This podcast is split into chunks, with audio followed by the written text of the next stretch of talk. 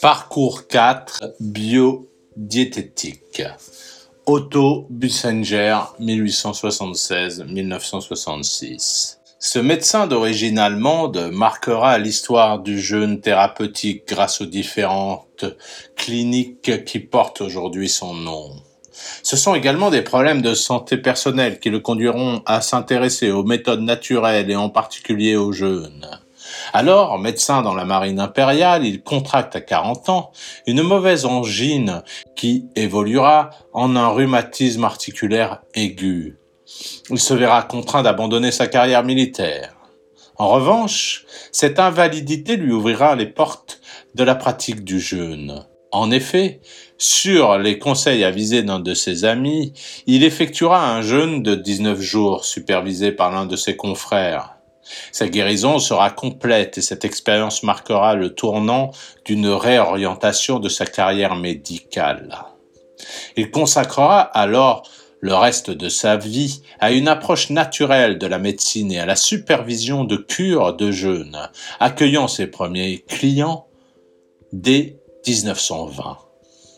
On lui prêtera une parfaite santé jusqu'à son décès à l'âge de 89 ans. Sa perception du jeûne, étayée par sa longue expérience, le guidera vers une vision globale de cette pratique, lui faisant dire pendant le jeûne, le corps va bien, c'est l'âme qui a faim. C'est sa fille Maria Bussinger Villermy, 1916-2010, grande pratiquante du jeûne, qui fonda avec son mari les deux cliniques Bussinger. L'une est située en Allemagne, près du lac de Constance, l'autre dans le sud de l'Espagne, à Marbella. Aujourd'hui, c'est la troisième génération qui dirige ces deux cliniques. Incontestablement, elles sont la référence en Europe dans le domaine du jeûne thérapeutique.